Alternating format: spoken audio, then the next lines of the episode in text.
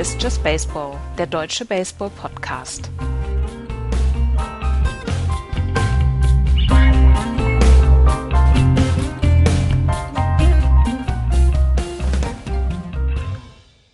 Zehnter März 2020, Just Baseball ist zurück. Noch sind wir da, liebe Freunde des gepflegten Schlagballspiels. Hallo Andreas. Hallo. Hallo Florian. Moin. Ich sage noch, weil wir tatsächlich, wie ihr alle da draußen, so ein bisschen in der Luft hängen. Was ist in zwei Wochen? Was ist in drei Wochen, wenn die MLB starten soll? Startet sie? Corona überall. Heute hat die deutsche Eishockeyliga und die österreichische Eishockeyliga die Saison für beendet erklärt. In der Fußball-Bundesliga wird es vorerst nur noch, jedenfalls ohne Berlin jetzt nennen zu wollen, Spiele ohne Zuschauer geben. Was ist die Konsequenz für Amerika? Darüber wollen wir, bevor wir ins Preview kommen, und müssen wir sicherlich auch mal ganz kurz sprechen. Andreas, Amerika nochmal eine andere Situation als in, ähm, als in Deutschland. Natürlich verteilen sich die Leute da mehr. Es hat mehr Platz. Auf der anderen Seite gibt es auch signifikante Unterschiede mit der, naja, mit der, mit der Gesundheitsvorsorge und mit, ähm, mit, mit äh, der Gesundheitsversicherung. Naja, wir haben halt in Deutschland, in Europa haben wir die Möglichkeit, zu Hause zu bleiben, wenn wir Arbeitnehmer sind. Und diese Möglichkeit gibt es halt viel, für viele US-Amerikaner nicht. Die schleppen sich krank zur Arbeit, weil sie ansonsten Gehaltseinbußen beziehungsweise Einkommens ähm, Verluste haben. Und deswegen ist, glaube ich, die Situation dann doch nochmal eine andere in den USA. Und ich glaube auch, dass es im Moment noch ein wenig unterschätzt wird dort in den USA und dass so, so langsam die Leute alle ähm, überhaupt ja gewahr werden, was das für eine Gefahr sein könnte, dieses Coronavirus. Und in Deutschland, wir haben es gerade vor einer Stunde jetzt gehört, ist die äh, deutsche Eishockeyliga komplett abgesagt worden, der Rest, die Restsaison. Und in den USA ist der erste Schritt jetzt gewesen, dass die ähm, Journalisten nicht mehr in die Lockerrooms gelassen werden bei MLB, NFL, äh, NHL und NBA. Und ähm, das wird nur der erste Schritt sein. Der nächste Schritt wird sein, dass kein, keine Zuschauer mehr zugelassen werden. Und dann wird vielleicht, und ich könnte mir im Moment als, als Szenario gut vorstellen, dass die MLB sagt, okay, wir werden den äh, Saisonauftakt verschieben und werden vielleicht nur am Ende 80 Spiele von 162 haben für jedes Team, weil die Saison einfach noch nicht angefangen hat. Ja, ähm, ich bin auch ehrlich gesagt relativ skeptisch. Ähm, auch der Tatsache geschuldet, dass die, dass die Teams ja sehr viel unterwegs sind. Mhm. Ne? Ich glaube, das ist ein wesentlicher Faktor auch. Genau, eben, ne? die fliegen mindestens einmal in der Woche. Ähm, das ganze, das, das ganze, das ganze Land wird bedient durch die MLB. Ähm, und wenn wir uns die Statistiken anschauen, wie aggressiv der Virus sich ausbreitet und wie wenig es braucht, um tatsächlich neue Hotspots zu schaffen, dann ist es halt einfach auch ein Risiko, wo ich mir nicht vorstellen kann, dass man das einfach eingehen darf. Und, und, die Mannschaften sind ja auch wesentlich größer, als es in anderen Sportarten ja. ist. Ne? Das darf man dabei nicht vergessen, weil ja nicht nur eben diese elf äh, oder, oder die, also die neun plus Pitch auf dem Platz sind, sondern es ist ja eben auch dieses ganze drumherum. Also du hast eben, du hast ja ein Coaching, Coaching-Staff in einer Größe, ähm, also gerade jetzt habe ich zum Beispiel etwas über die Twins gefunden, die einfach angefangen haben, sich da sehr, sehr viele Leute zusammenzusammeln, um ähm, ja, um einfach besser zu sein als andere in ihrer Division. Und ich glaube, das ist, das kommt noch dazu. Und ähm, wie in allen anderen ähm, Profiligen ja auch, ist es ja nicht nur das Team selber, sondern das drumherum. Also du hast ja die Stadien, in der eben ganz, ganz viele Menschen arbeiten.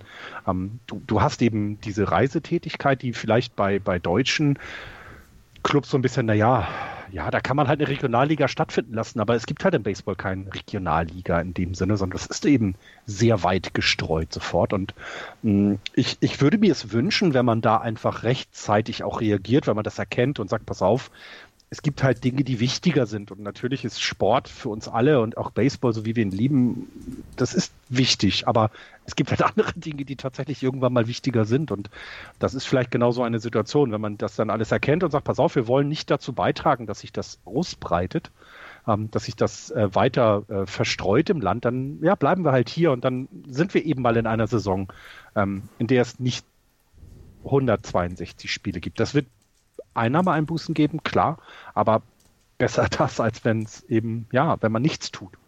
Ja, also äh, im Moment ist das Springtraining, so wie ich das überblicke, noch nicht betroffen. Ne? Da findet alles relativ normal statt. Im Moment findet alles normal statt, ja. Ja. Ähm, wir müssen es beobachten, ähm, wenn, wenn ihr jetzt eine Prediction abgeben müsstet, gibt es ein, gibt's ein äh, Opening Day am 28.03.?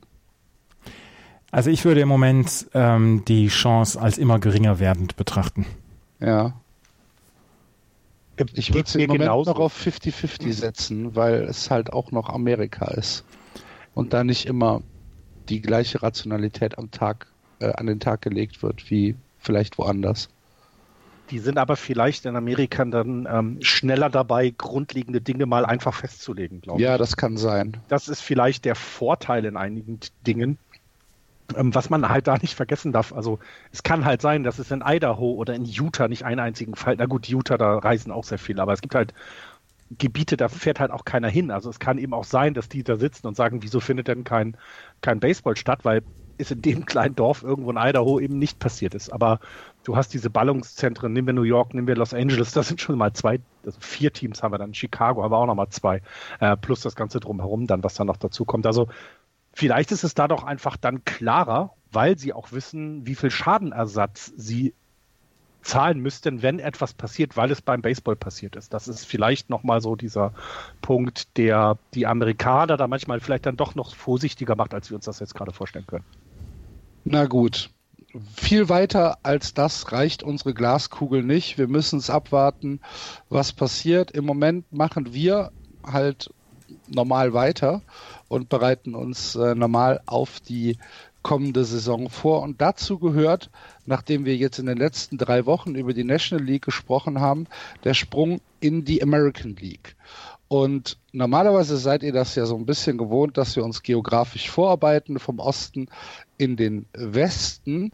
Wir haben uns aber in der American League äh, dazu entschlossen, mittendrin anzufangen und dann nach Tagesaktualität zu entscheiden, machen wir, machen wir nächste Woche den Osten oder machen wir nächste Woche den Westen, weil es in diesen beiden Divisionen, sowohl im Osten als auch im Westen, Schwerpunkte gibt, wo wir noch nicht genau wissen, wo wir da hingehen. Ähm, deswegen haben wir das so ein bisschen rausgezögert und fangen diese Woche die American League also mit einem Preview der American League Central an. Die Central letztes Jahr gewonnen in sehr souveräner Manier von den Minnesota Twins 101 Sieg und 61 Niederlagen. Acht Spiele hatten sie damit Vorsprung.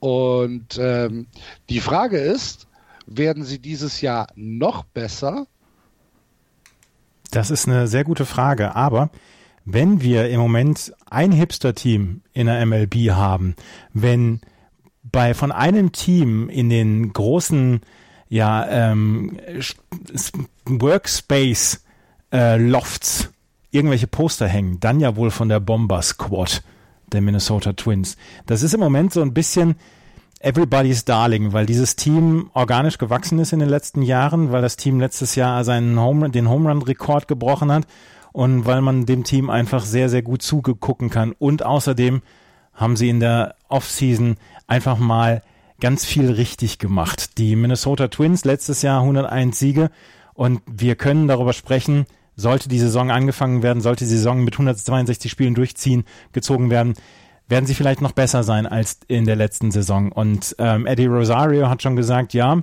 wir haben jetzt unseren Home Run Rekord, den brauchen wir nicht nochmal verbessern und der wird vielleicht auch so schnell nicht verbessert werden. Für uns sieht es, ist es jetzt ähm, die, die, das Ziel, jetzt muss die World Series hierher, beziehungsweise jetzt muss es die World Series, das auf jeden Fall das Ziel sein. Wir haben hier seit Jahren eine Mannschaft aufgebaut und wir haben ähm, hier im Moment eine Mannschaft, die mit allen Teams mithalten kann. Und vielleicht haben wir im Moment das beste Line-up in der Liga. Sie haben sich zur Offseason Josh Donaldson geholt und damit haben sie einfach einen großen Splash gemacht. Josh Donaldson hatte 2018 sehr, sehr hohe Verletzungsprobleme oder sehr große Verletzungsprobleme und ähm, sie haben, er, hat letztes Jahr, hat er dann ähm, einfach eine super Rückkehr bei den Atlanta Braves gehabt. Es gibt nur einen einzigen Spieler, ähm, von Fangra bei, bei Fangraphs, der seit 2013 einen höheren Wins above Replacement Wert als Josh Donaldson hat. Und das war Mike Trout. Und weniger als weniger Wins above Replacement als Mike Trout zu haben, ist schon, ist okay. Damit kann man leben. Ähm, Rocco Baldelli ist auf jeden Fall wieder der Manager und hat letztes Jahr einfach einen super Job gemacht. Neben Josh Donaldson haben sich die Minnesota Twins auf der einen Schwachstelle verstärkt, was sie letztes Jahr hatten und das war das Starting Pitching. Sie haben sich Kenta Maeda von den Dodgers geholt. Da gab es ja erst einen großen Trade, der angekündigt worden war zwischen den Minnesota Twins, den Los Angeles Dodgers und den Boston Red Sox. Da ging es dann um Mookie Betts und äh, von den Minnesota Twins sollte Brewster Graterol zum Beispiel zu den Boston Red Sox. Das ist dann gestoppt worden. Die Minnesota Twins haben dann den Trade alleine gemacht mit den Los Angeles Dodgers und haben sich ähm, Brewster Graterol haben sie ihren Top Pitching Prospect nach zu den Dodgers geschickt. Sie haben ihren Outfield Prospect Luke Rawley hingeschickt und den 67. Pick in diesem äh, Draft 2020. Maeda, der ähm, einfach ein, ein, ein Loch füllt in der Rotation. Ähm, sie wollten, wie gesagt, eigentlich erst das mit den Dodgers und mit den Red Sox machen. Sie haben verloren Martin Perez zu den Red Sox und Kyle Gibson. Und damit haben sie einige Innings verloren. Aber die Minnesota Twins haben es geschafft, ihre Rotation aufzubauen bzw. zu verstärken, ohne in irgendeiner Weise ähm, Qualität zu verlieren, beziehungsweise dass man sagt, mh, hm, die Qualität war letztes Jahr auf jeden Fall größer bei den äh, Minnesota Twins. Sie haben nach wie vor José Berrios. Sie haben Jake Odorizzi auf der 1 und 2. Sie haben Kenta Maeda jetzt auf der dritten Position. Der kann natürlich auch zwischen der dritten und der zweiten Position hin und her gehen. Sie haben Homer Bailey noch.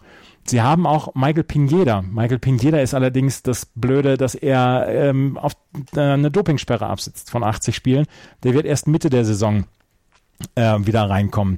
Sie haben dann noch Randy Dobnak zum Beispiel, Devin Smelzer, zwei Spieler, die, oder zwei Pitcher, die in der letzten Saison ähm, sehr gut gespielt haben. Sie haben Sergio Romo fürs Bullpen zurückgebracht. Sie haben Tyler Rogers als Closer gebracht, der letztes Jahr ein sehr gutes Jahr haben. Trevor May, Tyler Duffy haben sie zurückgeholt.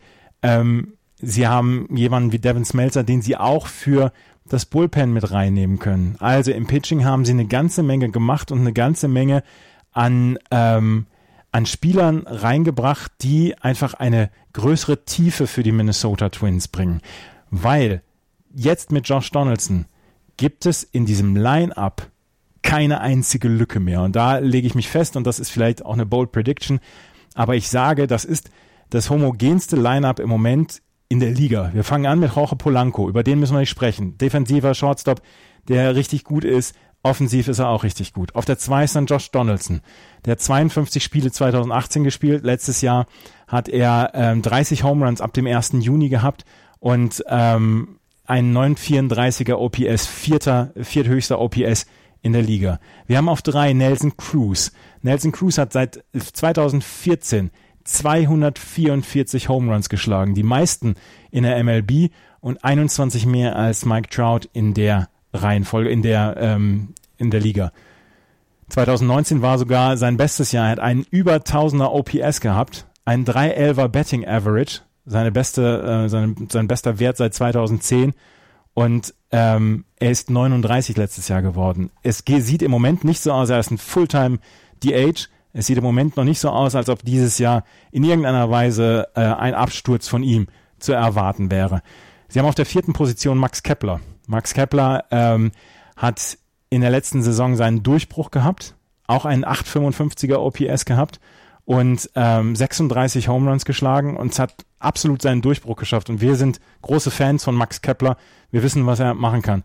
Sie haben Eddie Rosario äh, im Left Field auf der 5 beziehungsweise 6. Miguel Sano kann da auch noch dabei sein. Sie haben Mitch Garver als Catcher.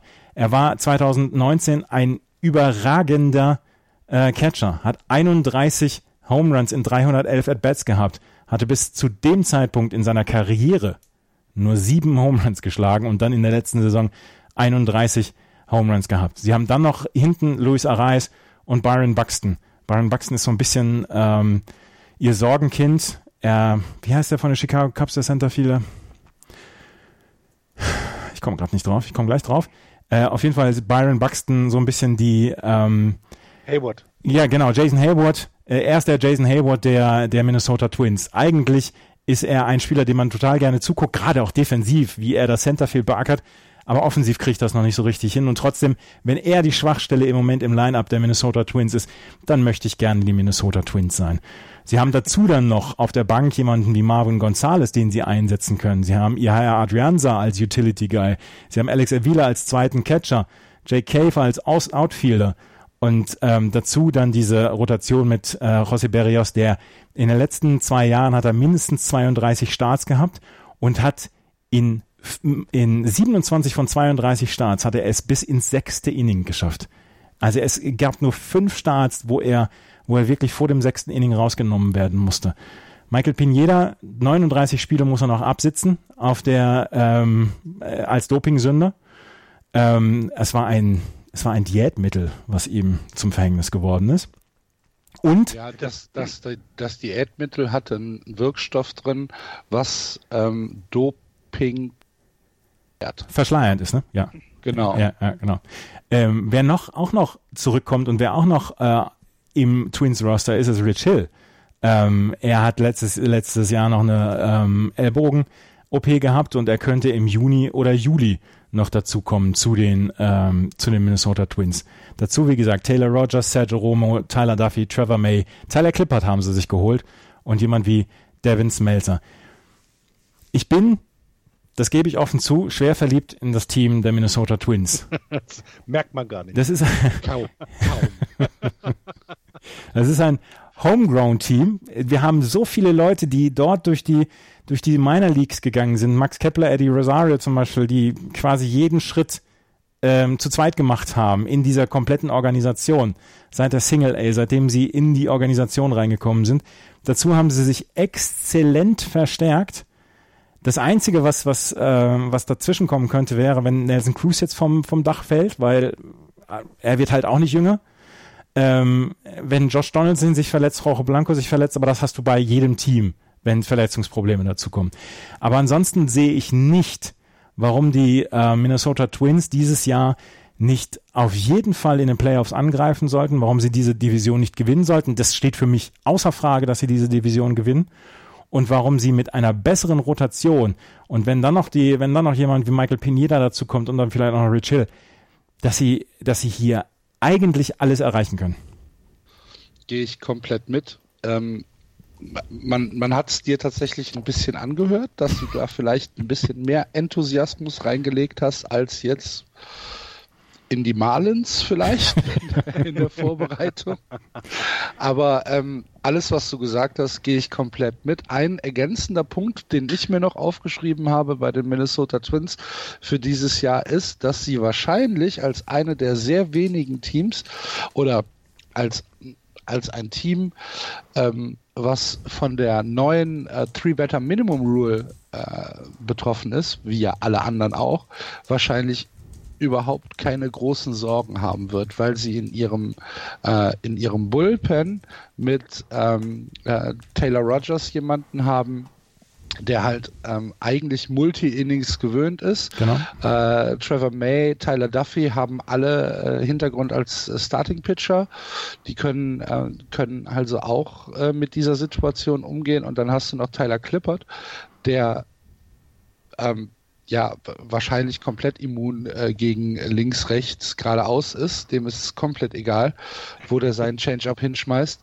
Ähm, das ist nochmal ein Fund. Das ist vielleicht nur ein kleiner Baustein, aber ich finde, dass, dass man das auch noch dazu addieren kann, dass sie halt einfach ihren, ihr sehr verlässliches Bullpen haben und davon halt einfach gar nicht äh, betroffen sein werden. Taylor Rogers in den letzten drei Jahren 69 äh, Einsätze 2017, 307er ERA, 72 Einsätze 2018, 263er ERA, letztes Jahr 60 Einsätze, ähm, 261er ERA, letztes Jahr 30 von 36 Save Opportunities. Ähm, der Mann ist einfach komplett zuverlässig als Closer. Ja. Und ähm, den im neunten Inning zu haben, das beruhigt schon sehr. Ich, ähm, ich habe auch meine Meinung zu den Minnesota Twins. Völlig überbewertet, 80 Siege, Platz 3. Darf ich die, darf ich die hier äußern? Gerne. Ich verstehe euren Optimismus, aber das war alles letztes Jahr. Ähm, wir haben mit den Playoffs gesehen, was mit den Twins passiert, wenn die Bälle nicht über den Zaun fliegen. Ähm, und das mag ich hier mal anbringen. Ähm, ich glaube, dass wir dieses Jahr wieder andere Bälle sehen werden, weil die MLB da reagieren wird. Ich glaube nicht, dass wir irgendwie, also ich meine, wenn man sich die, die Liste der Home Runs letztes Jahr anguckt, ich glaube, so etwas werden wir nicht wieder erleben. Und Eddie Rosario hat es ja auch, wie du schön gesagt hast, erwähnt. Ja, wir müssen nicht so viele Home Runs schlagen. Doch ich glaube, die Twins müssen das, weil sie, oder, oder sie müssen jetzt lernen, anders zu spielen. Ähm, ich glaube, wir werden nicht ein, Rosario mit den, den Home Runs haben, die er äh, letztes Jahr hatte oder, oder, oder, oder. Also ich glaube, das werden wir dieses Jahr nicht sehen und das ist dann, glaube ich, offensiv ein kleines Problem. Ich sehe aber die äh, Twins in der Lage, das zu ändern. Also ich glaube, die können eben auch einen anderen Baseball spielen als das, was wir bisher gesehen haben, auch offensiv. Ähm, also ich meine, fünf Spieler über 30 Home Runs werden wir nicht sehen nächstes Jahr. Punkt. Oder dieses Jahr. Das, das wird es nicht geben. Ähm, es wird auch keine 8 über 20 Home geben bei den Twins. Das, daran glaube ich nicht. Ähm, was müssen sie also ändern? Und ähm, ich, ich glaube, was sie ändern müssen, ist dieses äh, auf Base kommen, also das, das, das Small, den Small Ball wieder zelebrieren haben sie dafür das Team. Du hast mit Nelson Cruz halt eben genau das angesprochen. Ähm, der muss halt über Power kommen. Der kommt nicht über Geschwindigkeit, der kommt nicht über On-Base-Percentage, das muss er auch nicht, aber der Rest davor. Da habe ich eben, da habe ich dann wieder Vertrauen in die, in die Twins mit, mit, mit Kepler Sano, ähm, selbst auch Rosario, äh, Jorge Polanco, das sind Menschen, äh, Spieler, die unter der und weit unter der 30 sind teilweise gerade bei Polanco.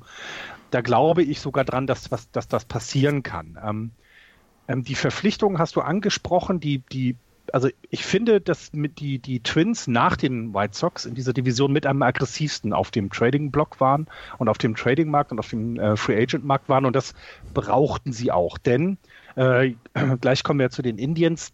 Es entsteht wieder eine Lücke. Also da ist ein Team, was Siege abgeben wird. Die White Sox werden das dann zwar auffangen, ähm, aber du musst äh, dich in diesem Jahr auch darauf einstellen, dass du einen Konkurrenten hast, aber eben nicht diesen starken Konkurrenten, wie es vielleicht mal in der American League West war oder wie es mal in der, in der, in der American League East war, wo du ja ganz, ganz viele Teams hattest, die sehr viele Spiele gewonnen haben. Das wird dieses Jahr nicht so sein. Ähm, das Interessante dabei ist, dass die ähm, ähm, dass das Over-Under eben auch nicht in Richtung 100 zum Beispiel geht. Das hätte ich jetzt so ein bisschen aus euren Ausführungen erwartet. Die Twins stehen beim Over-Under bei 92,5 und da gehe ich absolut mit. Also die werden auf jeden Fall mehr als 92,5 Spiele äh, äh, gewinnen. Ähm, das, da, da gehe ich sicher von aus. Ich habe jetzt euch zugehört. Ich wollte eigentlich die äh, White Sox auf Platz 1 tippen. Ähm, das lasse ich jetzt aber sein, weil das wäre irgendwie so ein, so ein, so ein Troll-Move. Die Twins werden diese Division gewinnen und da bin ich bei euch. Ähm, die werden mit 94, 95 Siegen äh, die Division gewinnen. Ähm, das machen sie dann wahrscheinlich sogar relativ deutlich wieder mit acht, neun Spielen Vorsprung. Ich bin aber sehr gespannt, wie sie eben das Ganze rund um die Home Runs jetzt lösen dann dieses Jahr. Also wenn sie mit 94 Siegen acht Spiele Vorsprung auf den zweiten haben, dann haben wir aber eine relativ schlechte AL Central dieses Jahr, da glaube ich nicht, noch nicht dran. Äh, ich ich gehe auch beim Over-Under komplett drüber und äh, sage, dass sie das aus dem letzten Jahr wiederholen und gehe hier auf 100 Siege. Ich gehe auf 98 Siege und ähm, ich würde es tatsächlich von dir als Troll-Move erwarten, würdest du die White Sox auf Platz 1 setzen. Und wir haben letzte Woche, bin ich diverse Mal angesprochen worden, ob wir Beef hatten. Nee, wir waren nur genervt von Florian, mehr nicht. Ja, Mann, es sind halt meine Giants gewesen. Entschuldigt bitte. Wir müssen die American League East noch diskutieren, Kinder. Ja, da habe ich auch schon Angst vor. Ja. Kommen wir ja. ja. Ich will da gar nicht drüber nachdenken. Also wir haben die Twins alle auf eins. Das ja, Einzige, ja. was uns da helfen kann, ist Corona. Ja. Sagt's halt ab. Pray for Corona. Ja, sagt's halt ab. Oh Mann.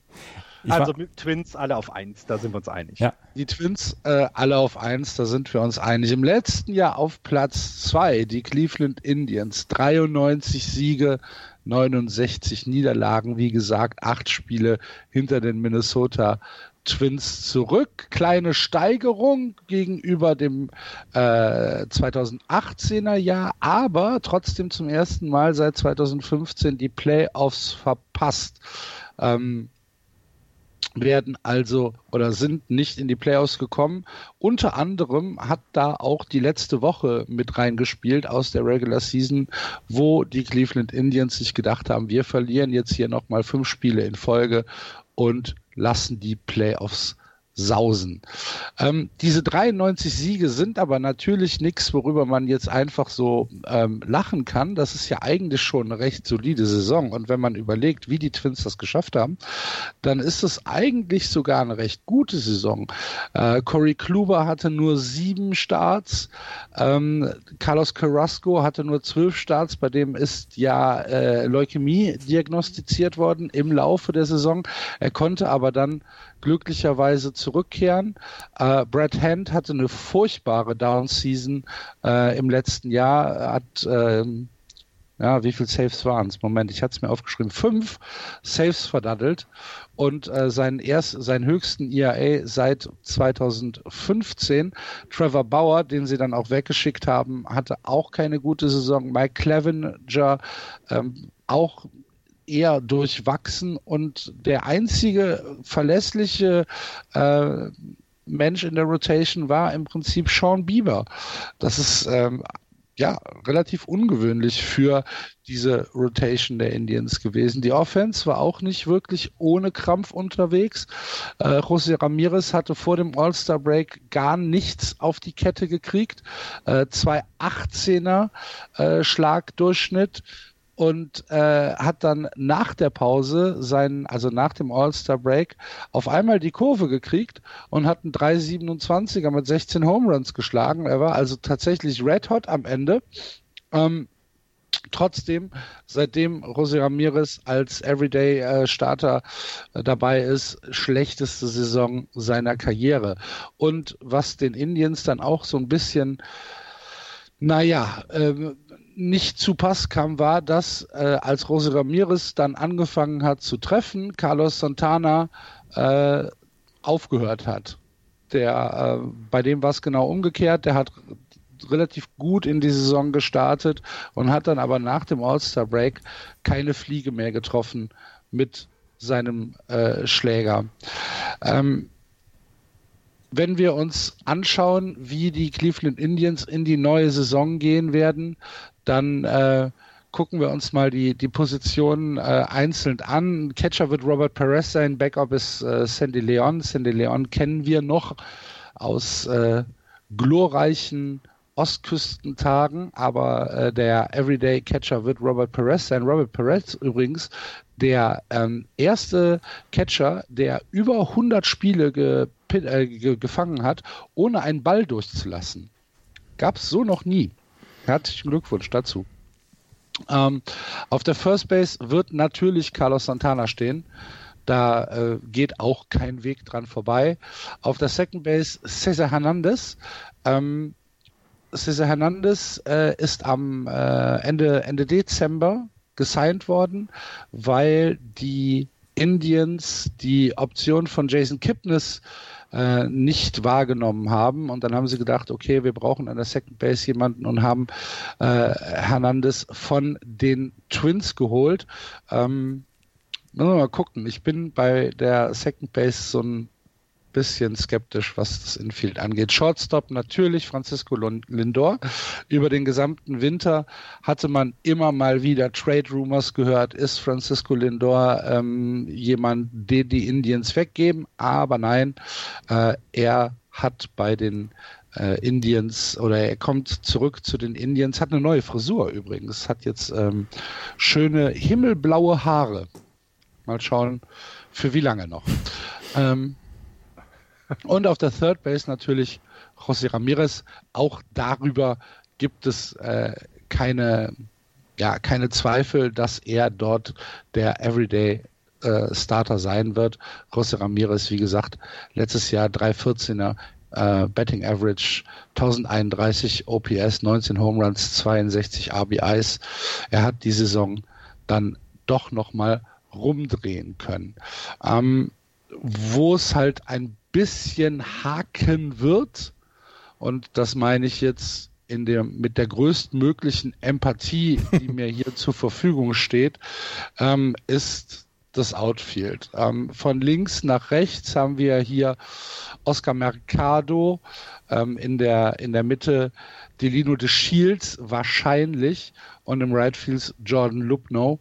Und das sind Leute, die in der Offensivproduktion ähm, ja, wo ich mal ein großes Fragezeichen hinterstellen möchte. Von allen Outfields, die wir bisher besprochen haben, ich glaube tatsächlich alle Outfields, die wir bisher besprochen haben, würde ich hinter dieses Outfield das größtmögliche Fragezeichen setzen, gefällt mir nicht wirklich. Ein kleines Asset, was die Indians im, äh, im Köcher haben, sind zwei Top-Prospects, für die es in diesem Jahr nach oben gehen könnte. Das ist einmal Nolan Jones, der eigentlich ein Infielder ist, aber ähm, der sicherlich noch jung genug ist, auch im äh, Outfield umgeschult zu werden. Das haben sie wohl auch schon mal probiert im Spring Training.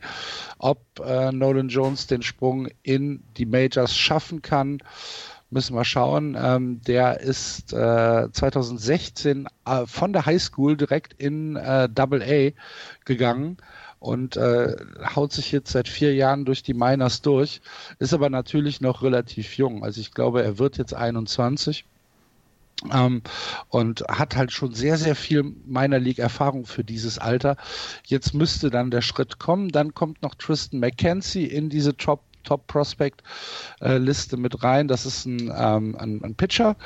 Ob er jetzt in die, äh, in die Rotation vielleicht eingreifen kann, das kann auch nur die Zeit zeigen, weil wenn wir uns die Rotation anschauen, dann haben wir hier Shane Bieber als Ace, Mike Clevenger, Carlos Carrasco, Zach Plesak und Aaron ähm, Chivale, Sivale, keine Ahnung, wie er ausgesprochen wird.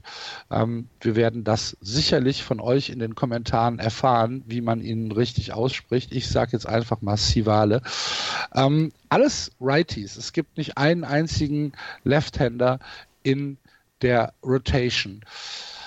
Auch hier setze ich eigentlich ein Fragezeichen hin, weil, ähm, wie wir aus der letzten Saison wissen, ist die äh, Starting Rotation nicht ohne Flaws, nicht ohne ähm, Möglichkeiten äh, zur Katastrophe zu werden. Natürlich können sie auch wieder ein Bounceback hier haben, aber mindestens auf 4 und 5 mit Plesak und Zivale ähm, sehe ich hier auf jeden Fall Herausforderungen auf die Cleveland Indians zukommen. Das Bullpen wird angeführt von eben jenem angesprochenen Brad Hand, der auf jeden Fall zurückkommen muss, der also die Saison 2019 hinter sich lassen muss und sagen muss, okay, das war ein schlechtes Jahr, ich muss jetzt hier ähm, nochmal zeigen, was ich kann. Setup-Man Man wird äh, Emmanuel Clays sein und dahinter haben wir dann Oliver Perez, Adam Climber, Nick Whitgreen und ähm, naja, noch ein paar andere.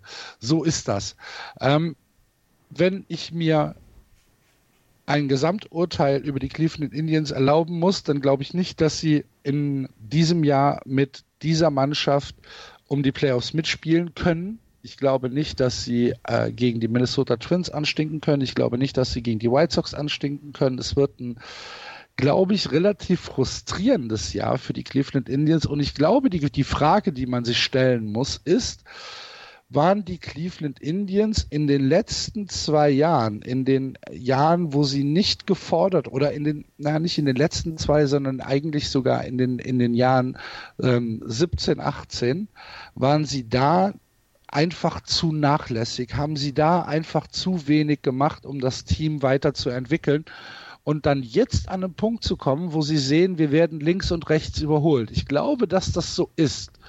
Ich habe wenig Vertrauen in dieses Team. Ich glaube nicht, dass die Cleveland Indians äh, die Saison über äh, sehr viel Freude haben werden. Wie gesagt, es wird, es wird reichen, um äh, wahrscheinlich irgendwie, äh, na, keine Ahnung, vielleicht, vielleicht haben sie, vielleicht, vielleicht kommen sie auf einen 500er, vielleicht auch knapp drüber. Für mehr wird es nicht reichen. Ich habe kein Vertrauen in die Mannschaft. Sie werden nicht äh, um die um die Playoffs mitspielen. Sie werden auch äh, keine Wildcard gewinnen. Dafür gibt es zu viel Konkurrenz und dafür ist die Mannschaft ganz einfach, plain and simple gesprochen, nicht gut genug. Möchtest du erst? Ähm, ich finde, Du das hört das sich schon sehr schlimm an, wie du erst durchatmest. Ich, wir sollten eine Triggerwarnung geben. Es gibt ja Leute, die diesen Podcast hören und Cleveland Indians Fans sind. Und ich glaube, wir alle drei sind dieses Jahr nicht so begeistert von den Indians. Ähm, weil ich habe, ich glaube, Andreas, du hast das immer in den Ohren, äh, uns immer gesagt, uns auf die Ohren gegeben, die Indians hatten letztes Jahr sich komplett auf das Starting Pitching verlassen und brauchten eine gute Offensive, damit es was wird. Sie haben mediokres Starting-Pitching bekommen und keine gute Offensive. Wenn ich mir die, sie dieses Jahr angucke, hat sich daran leider nicht viel geändert. Ähm, Im Gegenteil eher, ich glaube, es ist sogar schlechter geworden. Ähm, das Over-Under von den Indians steht bei 87,5 und das halte ich für zu hoch. Also da gehe ich auf jeden Fall under. Ich bin da voll bei Axel. Es ist kein Team, was komplett den Geist äh, verloren hat und alles aufgeben wird, sondern die sind in der Lage, gegen ganz, ganz viele Teams ein Matchup zu bringen, was ihnen in sie in Schwierigkeiten bringt, den Gegner, aber eben nicht über 162 Spiele. Deswegen würde ich sie auch bei 82, 3, lass es 84 Siege sein. Das ist, glaube ich, völlig okay. Ähm, aber mehr sind die Indians halt dieses Jahr nicht. Ich sehe sie überhaupt nicht in der, in der Nähe von irgendwelchen Playoff-Contentions dieses Jahr, äh, sondern ich meine Bold Prediction ist, Francisco Lindor wird im äh, äh, wird im, in der in der Trade Periode dann im, im Sommer zu Trade Deadline wird er abgegeben werden müssen, weil die Indians sich dann Gedanken machen müssen, äh, wie ihre Zukunft aussieht. Und er ist ein Asset, was du was du traden kannst. Der ist jemand, den äh, der sehr viel Interesse auch ähm, äh, sehr viel Aufmerksamkeit hat. Ähm, und alles, was du gesagt hast, Axel, da bin ich voll bei dir. Es gibt so viele Lücken in der, in der, in der, in der Line-Up. Es gibt vor allem im Starting-Pitching ganz, ganz viele Lücken. Die sind nicht geschlossen worden. Sie sind hinten ran, weil andere sie überholen. Wir haben die Twins gerade über, ihr beide sogar über 100 Siege gebracht, aber ich auch über 92 Siege. Da sind sie weit von weg. Keine Playoffs dieses Jahr für mich sogar, und das sage ich dann jetzt eben eher Richtung Platz drei, was daran nicht daran liegt, dass sie super schlecht sind, sondern dass eben die White Sox dieses Jahr ein Team haben, was eben auch 84 Spiele gewinnen kann. Du spoilerst wie, wie ein Geisteskranker. Ähm, also 2017, 2018 war, waren die Cleveland Indians so wie das Bier, was gerade frisch gezapft ist, was perfekt temperiert ist, was eine schöne Blume hat. Es war das dann. Hat nur keiner getrunken es haben Pilz es, oder Helles? Es, es ist völlig egal. Stellt euch einfach das, das für euch leckerste Bier vor, was ihr habt. Da war es, das war lecker, aber irgendwie im Abgang war es ein bisschen komisch. Jetzt dieses Jahr ist es einfach ein bisschen schal, das Bier. Das Glas war schlecht gespült. Ja, genau, genau, genau. Das Glas war schlecht gespült. Jetzt ist es einfach Und ein bisschen. Es gab keinen, keinen Nachschub an frischen Gläsern. Genau. Ne? Genau. Und dieses Jahr ist das. Gott, der Bilderpott. ja. Dieses Jahr ist es einfach, ist das Bier komplett schal. Und die Mann, diese, dieses Team hat einen der aufregendsten Spieler der kompletten Liga und machen den Boston Red Sox Move und bieten ihn einfach mal wie Sauerbier an. Francisco Lindor. Ähm, er wird auf jeden Fall bleiben und ich bin noch nicht so überzeugt, ob er zur Trade Deadline geht, aber ich glaube auch nicht, dass das jetzt er bis an sein Karriereende bei den Cleveland Indians bleiben wird. Sie haben natürlich das Problem, dass sie ein Mid-Market bzw. Small-Market-Team sind. Sie können nicht so die ganz großen Sprünge machen. Und trotzdem gibt es für mich keinerlei Entschuldigung, dass das, ähm, dass das Outfield mit Luplow, Mercado und Reyes so unterdurchschnittlich sein soll. Sie haben nach wie vor ein paar wirklich tolle Spieler, denen man auch gerne zugucken mag, wie Francisco Lindor, wie Carlos Santana, wie Mike Clevenger, wenn er gut drauf ist. Wenn Mike Clevenger gut drauf ist, ist das einfach ein unglaublich aufregender Pitcher. Ich mag auch Brad Hand, wenn er gut drauf ist. Leider hat er jetzt letztes Jahr nun wirklich eine Kacksaison gehabt. Ich mag auch Shane Bieber, wenn er gut drauf ist. Carlos Carrasco. Aber insgesamt ist mir das alles inzwischen zu wenig, um in irgendeiner Weise eine Playoff-Teilnahme zu rechtfertigen. Und ich glaube ernsthaft, dass die Cleveland Indians in diesem Jahr zu den langweiligsten Teams der Liga gehören werden. Da wird nicht viel passieren. Sie haben auch letztes Jahr schon nicht so richtig viele Würste vom Teller gezogen. Und das ist etwas, was, was ich sehr schade finde, weil ich fand sie in ihren Playoff-Jahren, dann auch noch mit Corey Kluber zum Beispiel, fand ich sie total super. Ich habe ihnen wirklich gerne zugeguckt. Das waren, das waren, das waren tolle Pitching-Performances. Sie haben ihre Offensive bekommen, wenn sie sie brauchten. Das war alles wirklich gut. Und jetzt ist einfach irgendwie, ist, ist so ein bisschen der Stecker gezogen und das, das finde ich schade. Da sind wir uns ja eigentlich einig. Ja. 87,5 over under, bitte. Under. Under. Das ist sehr deutlich. es, tut uns, es tut uns sehr leid, Otto. Ja, ja genau. Die, Rück, die, die, Rückkehr der vier Motzköppe ja. im Outfield. Da sind sie wieder. Ja. Und der Ball geht nach Südamerika. ja, genau. wenn, er den, so wenn er den wieder haben will, braucht er ein Visum. das ist so ein bisschen das äh, nicht gegebene Versprechen. Ne? Ja. Nicht eingereichte Versprechen, ja. Kommen wir von den Cleveland Indians zu einem Team, wo wir uns in den letzten Jahren immer so ein bisschen lustig drüber gemacht haben. Die brauchen nur eine Serie. Dann sind sie in den Playoffs. Die Ringe sind schon bestellt. Die Chicago White Sox. Letztes Jahr auf Platz 3 mit 72 Siegen und 89 Niederlagen. Das sagt übrigens auch einiges über die Stärke der American League Central aus, dass du mit 72 Siegen, also mit neun Spielen unter 500 auf Platz 3 landest. Die Chicago White Sox, Florian. Nee, ja, äh, Andreas, oder nee, nee, Florian. ich bin dran. Nee, ich, Florian, ich, richtig, ich, ich darf, ähm, ich mache es mir auch ganz einfach. Ich fange damit an, wen haben die äh, äh, White Sox abgegeben? Ähm, John Jay, Ivan Nova, Hector Santiago, Wellington Castillo, Josh Osek und Holmer Sanchez sind nicht mehr dabei. Dann haben sich die White Sox gedacht, jetzt müssen wir etwas tun. Ähm, ich habe bei der Vorschau, also die ähm, der äh, Block der Cups macht über jedes Team äh, über jedes Team in der Liga so so Know Your Enemies Eintrag und äh, da haben die äh, Writer dann geschrieben, die White Sox tun das, was die Cubs früher immer gemacht haben. Nämlich nehme ein Team, was sehr vielversprechend ist und baller das einfach mit Leuten zu. Ähm, das haben sie getan. Sie haben sich vielleicht als einer der größeren Trades haben sie sich äh, Jasmani Grandal geholt. Vier Jahre 73 Millionen.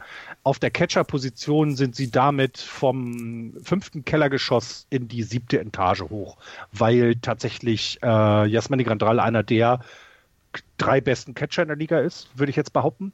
Ähm, Schnapper, ne? Eigentlich. für, für, das, ja. für das Geld auf jeden Fall. Ja. Also äh, da hast du, da hast du wenig, wenig falsch gemacht mit dieser Verpflichtung. Ähm, sie haben den Vertrag mit José Abreu verlängert, was nicht unwichtig ist, weil das ist ja so einer der äh, als ich damals 2015 war es in Chicago, war so einer der, du hast überall Abreu-Merch bekommen. Es war der Spieler, der überall auf den Plakaten war. Also so ein bisschen der Franchise-Spieler, den haben sie ähm, extended, also verlängert. Das finde ich einen sehr, sehr guten Move. Haben aber versucht, ihre Positionen, die im letzten Jahr schlecht waren, noch weiter abzudaten. Sie haben sich den, äh, den geholt, der den Papagei um die, um das, um das Diamond äh, bringt, wenn er einen Home schlägt. Edwin Encarnacion haben sie sich geholt. Ähm, Deswegen hasse ich sie jetzt schon.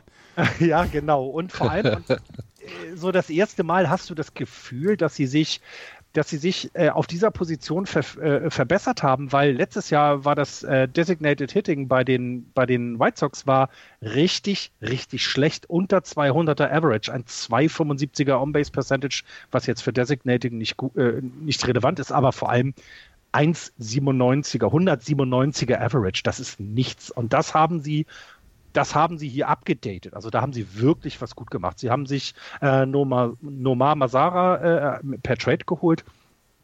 Ähm, äh, sie haben äh, ihren Outfielder Louis Robert haben sie, ähm, äh, also haben sie ja, sie haben ihn äh, gepinnt, nennt man das dann. Das ist richtig gut. Sie haben Juan Moncada geholt, Eloy Jimenez noch.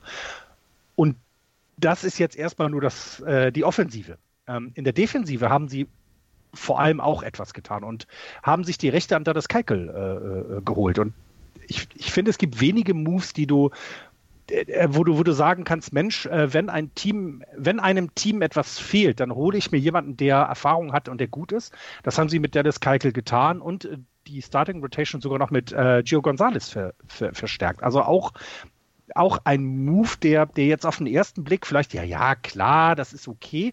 Nein, der bringt dir auf dem fünften Spot eine Erfahrung und eine, eine Möglichkeit, die seinesgleichen sucht, finde ich.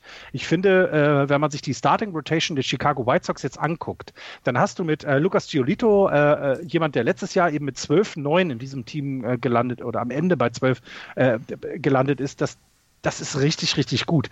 Und danach kriegst du eben dann die Leistung von Dennis Keikel zum Beispiel. Du hast eben die Möglichkeit, die ganzen jungen Leute jetzt langsam weiter ranzuführen und ihnen Verantwortung zu geben. Und das finde ich, haben die White Sox so das erste Mal, finde ich, wenn wir über sie sprechen, wirklich richtig gemacht.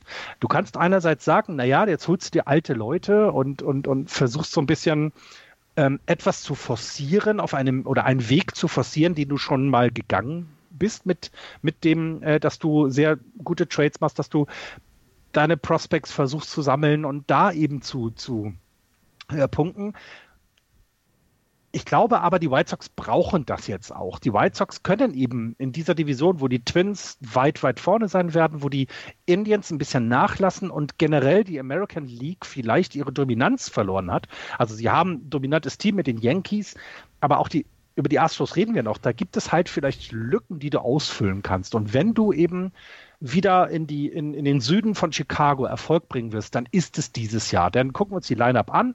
Du hast ähm, Tim Anderson, der letztes Jahr eine fantastische Saison gespielt hat, einer der Spieler, weswegen man da äh, in dieses merkwürdige Stadion geht.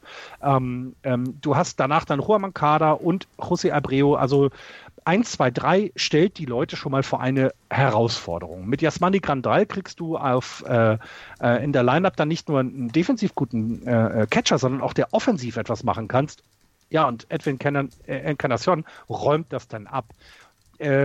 Hinten in der Lineup mit Eloy Jimenez oder Jimenez wird es wird es vielleicht, also da braucht es halt dann eben auch wieder ein gutes Jahr. Das sind eben die jungen Leute, die jetzt kommen.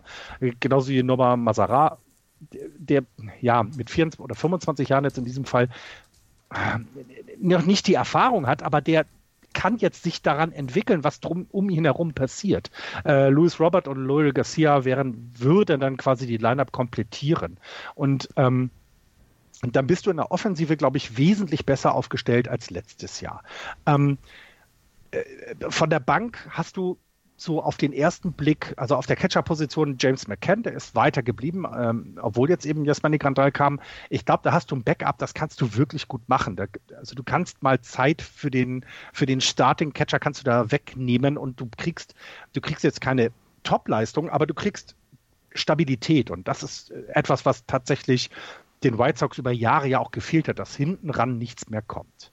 Ähm, wo wir aber eben drüber sprechen müssen, finde ich, oder wo ich dann gerne drüber spreche, jetzt ist dieses Starting Lineup. Du hast Lucas Giolito, ähm, den haben wir letztes Jahr, wenn wir über die White Sox geredet haben, dann haben wir über ihn geredet. Das ist ein wirklich guter äh, Top, ja doch ein Top Starting Pitcher in der American League. Danach kommt dann eben Dennis Keikel. Ähm, es klingt jetzt von den Namen nicht spektakulär, aber Ronaldo Lopez und äh, Dylan Cesi oder Cease, ähm, das, das sind Pitcher, die ich glaube, die braucht dann eben vielleicht auch genau so eine Situation bei den White Sox, dass sie sich, dass sie wachsen und ja, und dann auf dem fünften Platz hast du Gio Gonzalez, der dir auf jeden Fall Leistung bringen wird. Ähm, äh, wen ich noch nicht erwähnt habe, ist, ja, du hast doch selbst im Bullpen etwas gemacht. Steve Chisek kommt, auch ein, ein sehr, sehr verlässlicher äh, äh Rechtshandwerfer aus dem Bullpen, ähm, der dir der dir sogar eine Closer-Rolle Rolle, Rolle, Rolle übernehmen, der sogar die Closer-Rolle übernehmen könnte. Ähm, da hast du im Moment Alex Colomb, ähm, der das übernehmen würde. Aber ich glaube auch, dass die White Sox hier über die letzten Jahre einfach Qualität in ihren Kader gebracht haben. Ähm, und eben diese Erfahrung, die jetzt dazukommt, mit eben Steve Chisek als Beispiel. bringt diese jungen Menschen weiter nach vorne. Neben dem Ganzen äh, hast du hast du eine, ein, einen Umstand, dass die American League Central schlechter geworden ist. Und ich glaube, genau das ist etwas, was dieses Jahr die White Sox nach vorne bringen wird. Ähm, die Over-Under-Prediction für die, für die White Sox steht bei 84,5 und da gehe ich ganz klar drüber. Also sie werden über 500 landen äh, äh, in der sehr schlechten American League Central letztes Jahr, weil sie mit 72 Siegen wirklich gut bedient waren letztes Jahr. Ähm, werden sie auch dieses Jahr mindestens von den 19 Spielen 15 gegen die Royals und die Tigers gewinnen. Die Indians sind nicht so stark. Also ich traue den, den White Sox einen Wurf zu und sie werden in diesem Jahr um die Wildcard mitkämpfen. Also sie werden immer in dieser Serienreichweite sein, wie wir immer so lustig uns über sie gemacht haben. Dieses Jahr, glaube ich, kann man das aber ernst äh, begründen.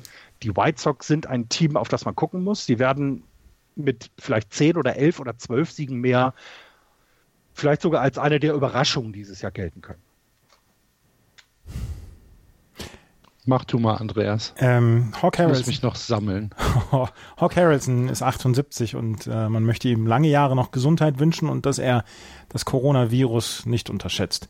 Ähm, was, was mich wundert bei den, bei den Chicago White Sox ist, sie haben einige, ja, sie, sie sind jetzt wirklich durch ein Tal der Tränen gegangen mit Rebuild etc. und ähm, haben dann ja auch einige Prospects geholt und jetzt dann auch zur neuen Saison per Trade dann geholt.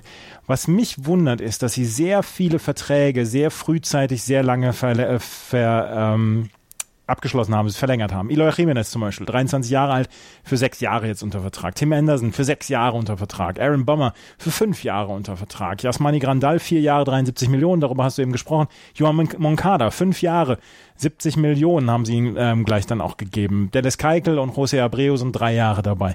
Also sie haben schon einen sehr hohen Anteil an ihrem, an ihrem Gehalt beziehungsweise an ihrer Payroll haben sie einfach schon mal festgebunden für die nächsten Jahre. Das ist etwas, was mich immer so ein bisschen aufhorchen lässt. Prinzipiell finde ich die White Sox in diesem Jahr eine sehr spannende Mannschaft. Du hast es äh, gesagt, Dallas Keikel kommt jetzt, der braucht allerdings eine gute Defensive hinter sich. Also der braucht Tim Anderson, Garcia, Moncada, Abreu, die müssen hellwach sein, wenn er äh, wenn er startet. Er ist halt ein Groundball-Pitcher, er hat nicht dieses Tempo in seinen Würfen, sein Fastball irgendwas bei 90 Meilen.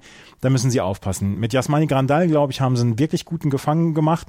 Ähm, Edwin Encarnacion wird auch mit nicht gejuicten Bällen 25 bis 30 Home schlagen. Davon gehe ich erstmal aus. Das Outfield gefällt mir insofern auch noch besser zum Beispiel als das der Cleveland Indians. Das, das passt alles ich bin trotzdem noch nicht so 100% überzeugt von den Chicago White Sox. Ich, also ist so, da bleibt so ein Restgefühl, dass ich immer denke, ja, sie werden schon noch einen Weg finden, wie sie es verkacken dieses Jahr. Und das, das bleibt bei mir einfach. Und deswegen habe ich sie im Moment dann auch nicht bei einem Wildcard-Platz. Wildcards ähm, werden im Osten und im Westen vergeben und ich glaube nicht in der Central Division. Und äh, deswegen habe ich sie, ja, was hast du gesagt, Over Under? 83, 84? Äh, das Over-Under steht bei 84,5.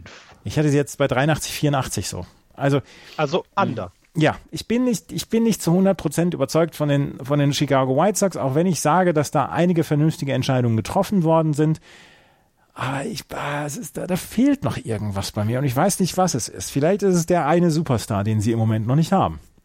Aber nimm mal die äh, 84 oder nehmen Sie 83 Siege, die Sie dann vielleicht dieses Jahr erreichen. Das sind neun Spiele besser als letztes Jahr. Ja, also absolut. Das, äh, äh, Quatsch, Entschuldigung, elf. Das ist sogar, das ist dann eine, also eine Steigerung. Und ich glaube, das ist das, was ich zum Aus, nein, andersrum. Ich glaube nicht, ich weiß, dass es das ist, was ich zum Ausdruck bringen wollte. Die White Sox werden dieses Jahr wesentlich mehr Spiele gewinnen. Bei mir sind es vielleicht 85 und bei dir halt 83, aber es wird eine positive Saison der White Sox werden. Ja, das, das glaube ich auch, dass es eine positivere Saison der, der White Sox geben wird, aber ich habe vor zwei Jahren habe ich gedacht, wow, die brauchen nicht mehr lange, ähnlich wie die San Diego Padres übrigens. Die brauchen nicht mehr lange und dann hauen die alles weg. Und das ist bei mir einfach noch nicht so angekommen. Und, äh, und außerdem soll Eloy Jimenez bitte seine Kappe richtig aufsetzen. ja, das wäre schön. ja, das wäre schön. Wie siehst ja. du das denn mit den 84,5 Spielen, Axel? Over oder under? Under. Du atmest ja, jetzt. Ander. Ich bin auch, ich, mir ist das auch zu wenig, um auf diesen Hype-Train aufzuspringen. Ich glaube, dass die White Sox tatsächlich sich ein paar Gedanken gemacht haben und dass auch der dass auch der Weg vielleicht gar nicht so schlecht ist, den sie jetzt gerade gehen. Aber reicht das, um tatsächlich dieses Jahr in die Playoffs zu kommen? Da bin ich nicht hundertprozentig von überzeugt, wirklich nicht. Und ähm, es ist halt auch immer so ein bisschen dieser Bias, den wir gegen die White Sox haben, dass wir sagen, ja, sie werden es schon irgendwie verkacken halt, ne? Es sind die White Sox. Vielleicht ist es ungerecht, aber das Einzige, wo ich mich wirklich drauf freue bei den White Sox, ist der 13. August. Ja, das wollte ich noch erwähnen. Also da wird halt, da wird halt Field of Dreams gespielt in Iowa. Das, das ist toll. Äh, zwischen den, zwischen den White Sox und den Yankees. Und ähm, tatsächlich auf dem, auf dem äh, Original Field of Dreams und die Leute müssen halt auch durchs Kornfeld laufen, um in das Stadion zu kommen. 8000 Leute sind nur 8000 Leute, genau. Finde ich auch schön. Ähm. Und, ähm, und das erste Spiel, das erste Major League Baseball Spiel im mhm. äh, Staat Iowa. Finde ich auch eine sehr schöne Geschichte, obwohl ich den Film nicht so gut finde oder, oder nicht so bewegend finde wie viele. Ähm, aber es ist eine, äh, ja, macht ja nichts, ist ja nicht schlimm. Es ist ja nur Geschmack. Aber ich finde schon, dass das schlimm ist. Ich finde aber diese Geschichte, die sie darum jetzt bauen, ist klasse. Äh, darüber hinaus wird es dieses Jahr wohl ein, äh, ein Hall of Famer geben bei den, bei den äh, Chicago White Sox, nämlich eben der von uns angesprochene Hawk Harrelson wird wohl in die Hall of Fame aufgenommen werden. Ähm, auch etwas, was, was völlig berechtigt ist. Ähm, und ähm, ich glaube, die, die White Sox werden sehr viel positive Nachrichten dieses Jahr schreiben. Das wollte ich zum Ausdruck bringen. Field of Dreams ist nicht so gut. Wir haben Leute schon für weniger aus diesem Podcast rausgeschmissen. nein, ich finde ihn nicht. Es ist ein wirklich toller Film, aber ich bin jetzt nicht so bewegt wie andere. Es gibt, ja, egal. People will come, Florian. Ja. They will come to Iowa for reasons they can't even fathom. They turn ja, up your driveway, not knowing for sure why they're doing it. Ich finde 42 oder 42 noch zum Beispiel. Das ist doch was völlig anderes. ja, aber das ist überhaupt nicht zu vergleichen. Dies, liebe Hörer, ist wieder der Moment, wo uns Florian auf den Geist geht. Fangen Mann, wir damit nicht Mann, an. Lass Mann. mich doch über die Royals reden. Oh ja. Machen wir das. Die Kansas City Royals letztes Jahr auf Platz 4, 59 Siege, 103 Niederlagen. Eins von zwei Teams, die letztes Jahr in der Central über 100 Niederlagen abgegriffen haben. Wird das dieses Jahr besser? Äh, nein. Sehr gut. Wird es nicht. Das, äh, ich dachte, die, ich könnte schon weiter. ja, ja, doch, doch, doch. Wir machen wir wirklich relativ schnell weiter. Wir können viel darüber reden. Die Royals sind in einem Rebuild. Ähm, sie haben sich die Rechte von Alex Gordon doch mal wieder geholt für ein Jahr. Äh, Michael Franco haben sich auch noch auf der Third Base geholt, um da ein bisschen was zu stopfen. Die Starting Lineup wird Whit Merrifield beinhalten, den du vielleicht noch als einer der wenigen positiven Erscheinungen in diesem Team sehen kannst. Äh, Hunter Doja würde ich noch erwähnen, ähm, auch im Outfield. Jorge Soler ist ein ja überdurchschnittlicher Designated Hitter in dieser Liga. Dann sind wir aber schon am Ende. Das, die Starting Lineup hat für mich Highlights, äh, also Brad Keller ist, ja, ist ein, wird bei ihnen als Ace geführt, ist auch völlig in Ordnung und auch Danny Duffy, aber dann ist auch schon Feierabend. Danach kommt nicht mehr viel. Jacob Jonas, Mike Montgomery, Glenn Sparkman oder wie sie, oder wer denn auch immer in diesem Jahr ähm, da dann auf dem Mount stehen wird, das ist auch irrelevant. Ähm, die haben die Möglichkeit, ein Rebuild zu machen. Die Royals haben die World Series gewonnen. Das heißt, sie sind eben jetzt wieder in einer anderen Phase. Sie sind ein Mid-Market oder Small-Market-Team. Sie müssen das so tun. Sie haben auch keine anderen Möglichkeiten herauszuheben. Vielleicht noch, nimmst du vielleicht noch Ian Kennedy als, als, ähm, als Closer, den man sich sehr, sehr gut angucken kann. Aber dann sind wir schon fast am Ende. Also ähm, ähm, die Kansas City Royals werden in diesem Jahr 60 Spiele gewinnen. Und dann ist es auch okay und das ist also ist völlig irrelevant. Es sind vielleicht eben andere Themen, die, die, äh, die man ansprechen sollte. Es gibt auch in, in, in, in, Kansas City gibt es eine Diskussion über das Stadion. Das war mir dann neu bei der Vorbereitung. Ähm, halt ein bisschen außerhalb und so ein bisschen so ein bisschen träumen die Leute davon, dass es dann doch ein bisschen mehr down, also ein bisschen mehr in der Stadt ist. Das fand ich interessant, dass wieder eine Stadiondiskussion geführt wird, denn gerade dieses Stadion ist noch bis 2031, da sind sie noch an diesem Platz gebunden, aber irgendwie muss man ja Dinge manchmal ändern. Das ist vielleicht eine Geschichte, die man, ähm, die man erzählen sollte. Der neue Manager Mike Metheny ähm, ist wird das erstmal daran gewohnt sein, dass er oder daran gewöhnt werden müssen, dass er eine Losing Season hat. Mike Metheny hat bei den ähm, bei den Cardinals früher gemanagt und hat niemals weniger als 83 Spiele äh, gewonnen. Also der wird sich darauf einstellen müssen, dass er dieses Jahr ein paar mehr Spiele verliert. Das ist noch vielleicht eine der, der Dinge, die, ähm, die auf uns zukommen äh, werden. Die Royals haben einen neuen Owner. Sie sind verkauft worden. Ähm, John Sherman ist jetzt der neue Owner auch da muss man erstmal gucken, was dann dort passiert. Sie sind im Rebuild, sie werden, also das Over-Under ist bei ihnen bei 65,5, sehe ich nicht. Sie werden um die 60 Spiele gewinnen. Mehr ist über die Royals dann leider nicht zu sagen. Die sollen okay. Kaufman Stadium in Ruhe lassen. Ja, ich glaube, das ist halt auch ein bisschen verklärt von uns, wenn du dir das anguckst. Das, das ist halt direkt an der Autobahn, ne? Aber das Stadion ist schön. Ja.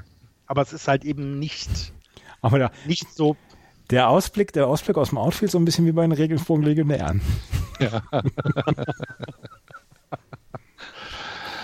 65,5. Ähm, also da ist auch wirklich, das, die Royals ist auch wirklich komplett unsexy geworden, ne? Mhm. Also richtig ja, sexy waren die noch nie, aber, aber also so, gib mir einen Spieler, wegen dem ich die Royals in diesem Jahr anschauen soll. Alex Gordon? Nein. Jorge Soler würde ich vielleicht. Jorge Soler vielleicht, ja. Franco. Michael Franco, ja. Aber es ist wirklich, es ist halt nicht viel Danny da. Also Duffy? Also, ja, ist halt auch. Mochtest du nicht mal Danny Duffy sehr gerne, Andreas? Ja. Ich, also für den für den Reliever Richard Lovelady würde ich auf jeden Fall immer einschalten. Trevor Rosenthal ist bei den bei den. Ja, äh, ich, ich glaube, es ist es ist auch vielleicht gar nicht schlimm. Es ist halt einfach so. Das ist ein Team, was viel erreicht hat in den letzten zehn Jahren und eben genau diesen Weg gehen muss wie viele viele andere Small Market Teams. Dann ist das halt so. Ich, ja. also ich habe auch, ich kann überhaupt nichts zu den Royals richtig sagen, weil ich, ich glaube, dass das ist eine komplett verlorene Saison, die vor ihnen steht. Ähm, 65,5, noch eine Aussage bitte. Ja, ist äh, knapp unter, Ander. Glaube ich auch. Ich, ja, ich, ich, es ist halt so ein bisschen deprimierend. Ja. Ne? Wo du halt echt denkst, so, boah, Ihr hattet doch eigentlich alles vor euch liegen. The, the future was bright and golden. Ähm, aber dann? Aber andererseits wäre ich Royals-Fan und hätte vorher halt schon nicht so richtig viel gehabt. Ja, eine World Series gewonnen, ne? Ich glaube, das ja. macht das erträglich für alle, die in, also die werden auch dieses Jahr in die in, in den Ballpark gehen, weil, wie du es gerade gesagt hast, es hat ja seinen Charme. Ne? Also ist es ja nicht so, dass es ein uncharmanter äh, Ballpark ist. Es hat ja seinen Charme. Und ich glaube auch, dass die in einer so in dieser komischen Twitter-Situation sind, dass du du hast halt nicht viel dort im Mittleren Westen und dann ist es halt manchmal so, dass du dann halt trotzdem hingehst. Ja. Aber das Schlimme kommt ja erst noch. Das Schlimme, da hat sich Andreas jetzt schon die ganze Zeit drauf gefreut. Oder? Ähm, ähm, ähm, weiß ich nicht. Die, die Suizidgedanken waren sehr ausführlich. Nein, ne, keine Suizidgedanken, aber so, also der Wunsch nach schwerem Rotwein, nach, nach abgedunkelten Zimmern, ja, der ist schon da. Wir müssen uns äh, mit den Detroit Tigers beschäftigen, die im letzten Jahr historische minus 333 in der Run Differential hingelegt haben. 114 Niederlagen bei 47 Siegen. Grüße an der Stelle äh, nach Hagen. Ich weiß nicht, ob wir es jetzt besser machen. Die, die, Detroit Tigers, 47 Siege haben sie hingelegt und vor allen Dingen, sie waren am Ende Mai, waren sie bei 22 Siegen und 33 Niederlagen. Das heißt, sie haben von da an eine Bilanz von 25 Siegen und 81 Niederlagen gehabt dass sie war, sie, sie haben mit 7 zu 3 gestartet oder sie sind mit 7 zu 3 gestartet, waren bei 22, 33 und sind dann 25, 81 gegeben, gegangen.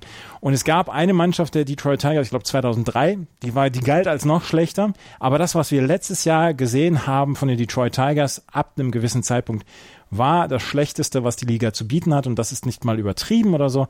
Sie waren die schlechteste Mannschaft der Liga und es ist, ähm.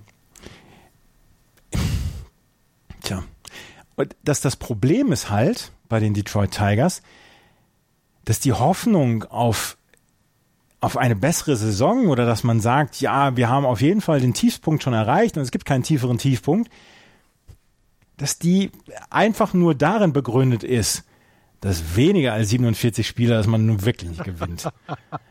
Das ist so die einzige Hoffnung, die wir im Moment haben. Sie haben sich zur Offseason, haben sich Cameron Mabin zum Beispiel geholt. Sie haben sich auch Jonathan Scope geholt. Beides Spieler, die Everyday Player in diesem Jahr sein sollen, die auch schon einen gewissen Namen haben, die man kennt, die solide ihre Rolle erfüllt haben in den letzten Jahren. Sie haben sich Austin Romine ähm, ist gekommen zu den Detroit Tigers. Sie haben nach wie vor Miguel Cabrera aus dem Kopf.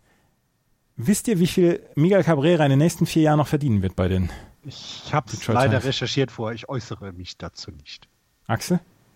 Nee, ich weiß es nicht. 124 Millionen bekommt der nächste, okay. die nächsten vier Jahre noch. Und der hatte letzte Saison, hatte der eine wirklich gnadenlos furchtbare Saison. Aber laut Buster Olney würden jetzt alle hier im Springtraining sagen, Mensch, Miguel Cabrera ist, ist, ist due for a bounce back season. Immer halblang, es ist immer noch Springtraining, aber vielleicht kann er jetzt dieses Jahr mal wieder eine, eine bessere Saison abliefern aber er wird Fulltime DH sein, weil seine Knie machen es nicht mehr mit. Die Detroit Tigers haben ihn in der Offseason, haben sie ihn ermuntert, ähm, haben ihn angefeuert, dann noch ein bisschen, bisschen Gewicht abzulegen, weil es soll die Knie nicht ganz so sehr belasten. Und jetzt sieht er wohl auch besser aus. Ähm, aber auch er ist nur ein ganz, ganz kleiner Teil dieser Mannschaft, die einfach mit Leuten besetzt ist, wo man sagt, puh, ist das wirklich so richtig dolle? Wir fangen an im Line ab mit dem Shortstop Nico Goodrum, Rightfielder Victor Reyes oder jetzt Cameron Mabin als Zweiter, Miguel Cabrera dann auf der Drei. CJ Cron ist ähm, 30 Jahre alt, hat letztes Jahr einen 2,53er Average gehabt, 25 Home Runs, könnte vielleicht sogar dieses Jahr dann nochmal solche Zahlen abliefern. Jonathan Scope ist dabei, Kristen Stewart aus dem Left Field, Reimer Candelario, der letztes Jahr eine furchtbare Saison hatte. 203 Average, 306er on Base Percentage, 8 Home Runs. Und dann hast du noch Austin Roman und im Center Field Jacoby Jones. Da ist keiner dabei, wo du jetzt im neunten Inning sagst, die, ähm, es steht 4 zu 4, die ähm, Detroit Tigers sind at bat. Der einzige, der so ein bisschen Gefahr ausstrahlen würde, wäre Miguel Cabrera, weil dem einer auf den Schläger hauen oder fallen kann und er haut das Ding aus dem Stadion. Ansonsten ist da wirklich nichts so richtig was, wo du sagen kannst, ah, da ist, da ist ein bisschen Dampf hinter. Wir haben in, in der Rotation haben wir Matthew Boyd, ähm, wir haben Jordan Zimmerman und ähm, das sind die einzigen beiden, wo man sagen könnte, ja, die haben etwas, die haben, die haben Wert, beziehungsweise die können dann auch viele Innings nehmen. Dings zum Beispiel, äh, Matthew Boyd zum Beispiel hat letztes Jahr 185 Innings gepitcht, hatte einen 4,56er ERA. Für ein Ace ist das nun wirklich nicht so richtig dolle. Sie haben allerdings noch auf der 60-Day DL im Moment ähm, haben sie Michael Fulmer, einer der ja so ein bisschen den Durchbruch hatte 2017 und 2016, der aber 2018 dann eine schwierige Saison hatte und jetzt äh, Tommy John Surgery hatte und der im Laufe des Jahres wiederkommt. Vielleicht, wenn er ähm, gesund wiederkommt, dass er eine gute Saison haben kann. Ivan Nova haben sie zum Beispiel dann auch für die Rotation, aber keiner dabei, wo du jetzt sagen kannst, der garantiert uns einen unter Vierer ERA. Und das, das brauchst du einfach mal für einen, für einen guten Starter, für dein Ace, für ein Ace eines Teams, was nicht um die Playoffs mitspielen wird. Und das ist, glaube ich, völlig klar, dass die Detroit Tigers nicht um die Playoffs mitspielen äh, werden. Und dann hast du das Bullpen, was aus wirklichen No-Names besteht. Der Closer in diesem Jahr soll Joe Jimenez sein. Joe Jimenez ist 25 Jahre alt und hatte letztes Jahr einen ERA von 4,37. 66 äh, Spiele hat er gepitcht, hatte 14 Save Opportunities, 9 Saves dabei, hatte äh, 2018 einen 4,31er ERA und 2017 mit einem 12er ERA in seine Karriere gestartet. Also auch nicht so richtig, ähm, wo du sagst, boah, das, das, das, das haut mich jetzt vom Hocker. Es gibt ein bisschen Hoffnung bei den Detroit Beatwritern beziehungsweise bei den Detroit Fans, ähm, was Buck Farmer angeht. Buck Farmer ist ein Relief-Pitcher, der 2019 eine wirklich gute Saison hatte. In 73 Einsätzen und 67 zwei Drittel Innings einen 3,72er ERA. Vielleicht gibt der, wenn es zur Trade Deadline geht, nochmal einen Gegenwert, wo man sich mit Prospects ähm, verbessern kann. Die Prospects, die man hat und die ähm, man in den letzten Jahren bekommen hat, die sind noch relativ weit weg Richtung, ähm, Richtung Big League. Es gibt ein paar Leute in der Double A zum Beispiel, die Seawolves, das äh, Double A-Team der Detroit Tigers, hat letztes Jahr 77 Siege gehabt, 61 Niederlagen. Äh, Matt Manning war zum Beispiel der Pitcher of the Year in der Liga. José Azocar ist Rookie des Jahres geworden dort in der Liga und Casey Mice, der Nummer 1 Pick des 2018er Drafts hat in Erie damals einen No-Hitter geworfen. Das waren ähm, ähm, das sind Spieler, die eventuell Ende dieses Jahres, Anfang nächsten Jahres kommen können. Wir haben Joey Wentz zum Beispiel, den haben sie, als sie Nick Castellanos und Shane Green ge getradet haben, haben sie ähm, Joey Wentz bekommen. Ähm, er ist von den Braves gekommen im Green Trade. Ähm, Wentz hat in der Double A einen 2-10er ERA gehabt und in fünf Starts und ist eventuell jemand, der Ende der Saison dann auch reinkommt. Also es gibt ein paar Leute in der auf der Farm, die für 2021, 2022 Besserung bringen können. Aber im Moment gibt es halt noch nicht wirklich viel, was den Detroit Tigers Hoffnung machen kann. Es gibt, gab eine Seite, die ich gesehen habe und auf der ich so ein bisschen unterwegs war, die gesagt haben, das und das muss passieren, damit wir eine über 500er Saison haben werden. Und ich denke, Mensch, Leute, das ist aber sehr arg optimistisch. Ich weiß nicht, was das Over-Under im Moment ist. Ist es 62, 63? 56.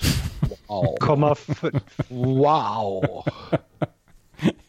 Das wären immerhin, das wären immer neun Siege mehr als letztes Jahr. Also. genau das sehe ich genau. Also ich, deswegen glaube ich, gehe ich an da, weil ich kann mir vorstellen, dass sie fünf oder sechs oder acht Siege mehr haben, aber nicht diese neun. Also, also ich, ich sage sogar, sie gehen auf 60 Siege. Aber wie gesagt, 47 Siege ist halt ein, ein so unglaublich niedriger Wert. Es wird ja immer gesagt, bei 162 Spielen, egal wie scheiße dein Team ist, ein Drittel der Spiele gewinnt. Dann bist du bei 56 Spielen oder, oder drei, 54 Spielen.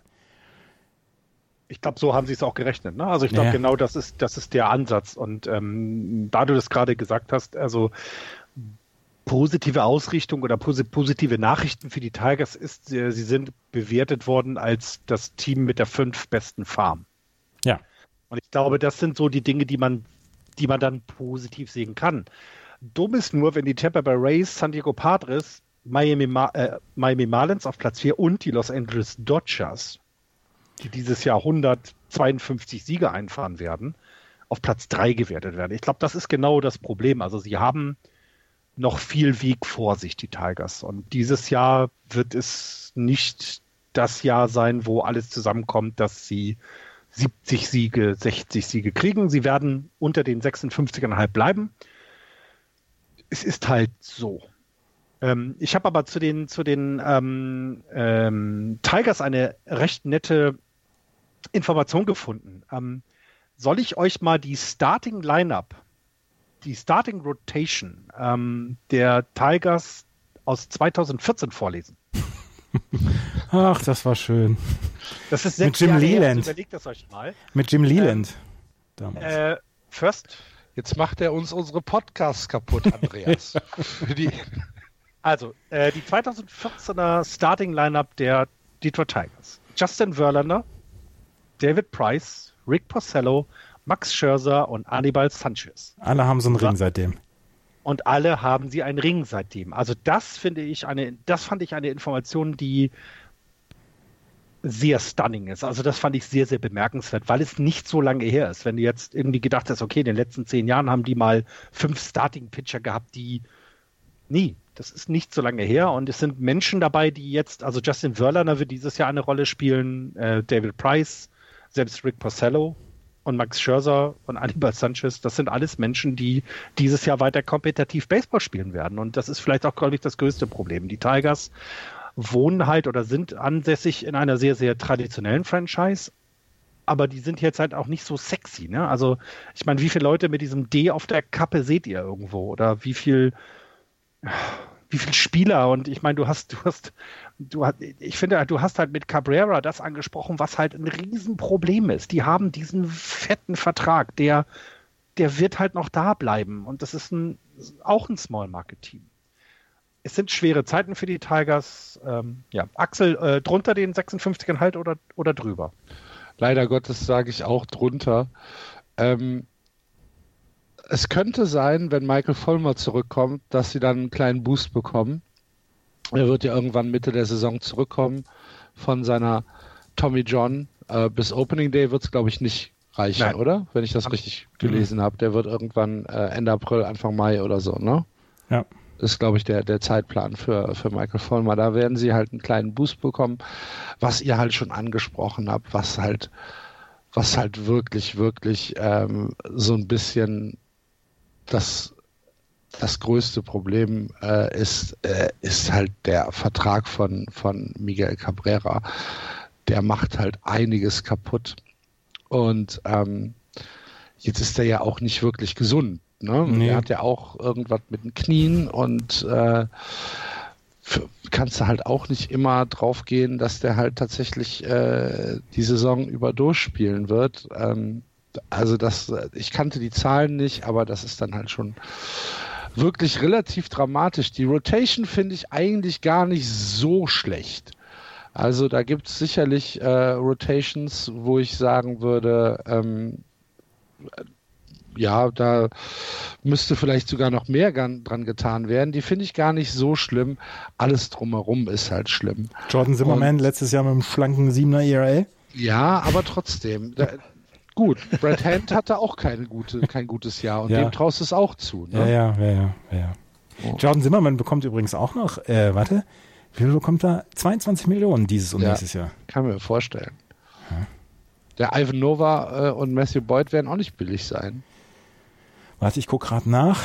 Matt Irgend, Boyd bekommt fünf, Matt Boyd ja. kommt fünf, bekommt 5,3 Millionen. Oh, das geht ja sogar. Austin Roman 4,15 nach Jordan Zimmerman und Miguel Cabrera, die zusammen 53 Millionen Dollar bekommen, ist der nächstbestbezahlte Jonathan Scope mit 6,1. Danach oh. verdienen die alle nur noch eine Tüte Nüsse. Ach so. ja, gut. Ich finde da auch diese Scoop-Verpflichtung finde ich halt auch irgendwie sehr, sehr schwierig in dem, dem Zusammenhang. Also der ist jetzt ja auch nicht unbedingt ein Leistungsträger für die nächsten Jahre, ne? Und das ist also sechs Millionen und dann, dann kommt es halt. Also ich finde, die, die Franchise ist halt sehr, sehr kaputt und da muss jetzt halt gewartet werden. Das ist halt so. Tja.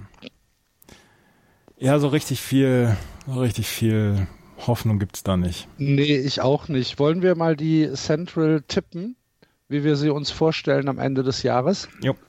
Ich habe mir äh, Folgendes aufgeschrieben. Wir alle tippen die Minnesota Twins auf Platz 1 ja. und die Detroit Tigers auf Platz 5. Ja. Jetzt müssen wir uns dazwischen noch einig werden. Andreas, wer ist denn auf Platz 2 oder wer wird denn auf Platz 2 landen? Auch wenn ich nicht zu 100% von Ihnen überzeugt bin, werden es die White Sox. Glaube ich auch. Das, dann sind wir uns ja sogar alle einig, weil das sehe ich genauso.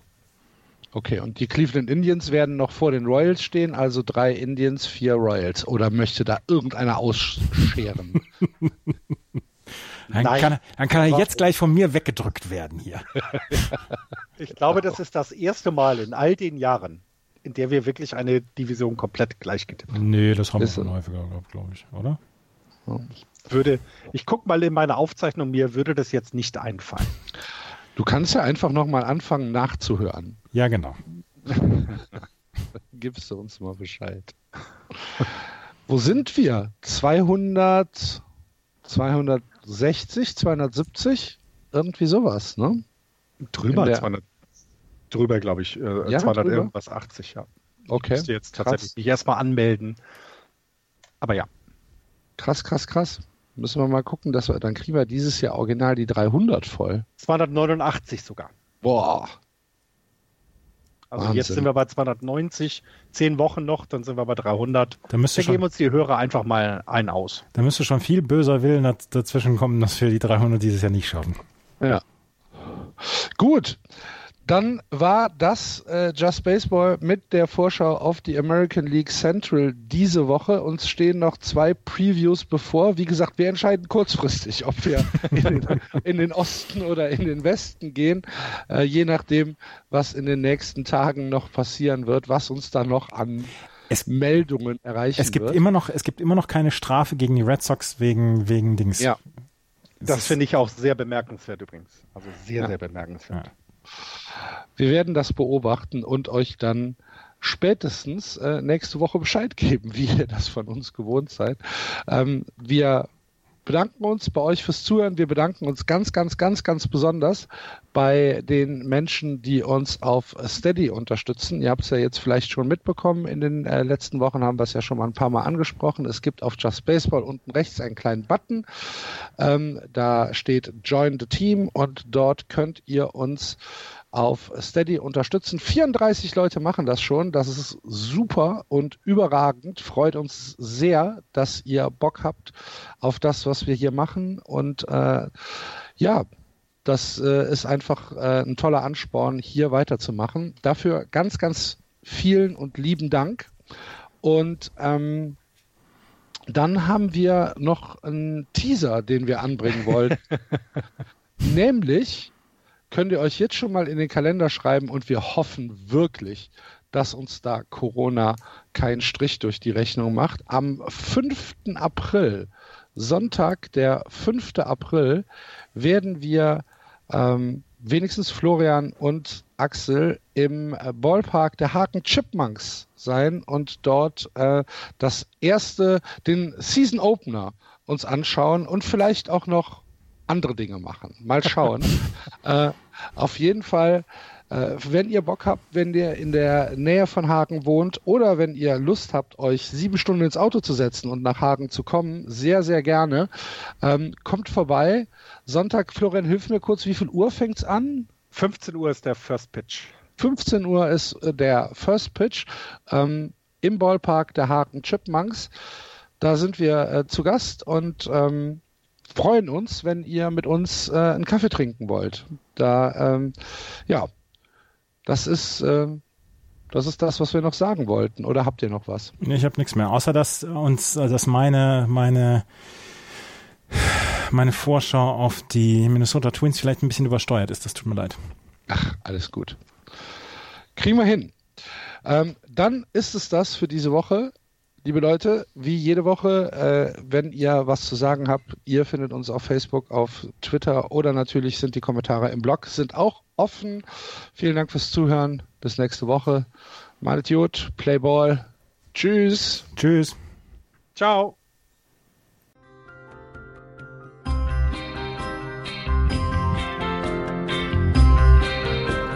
Das war Just Baseball. Ihr findet uns auf justbaseball.de bei Facebook, bei Twitter und natürlich bei iTunes.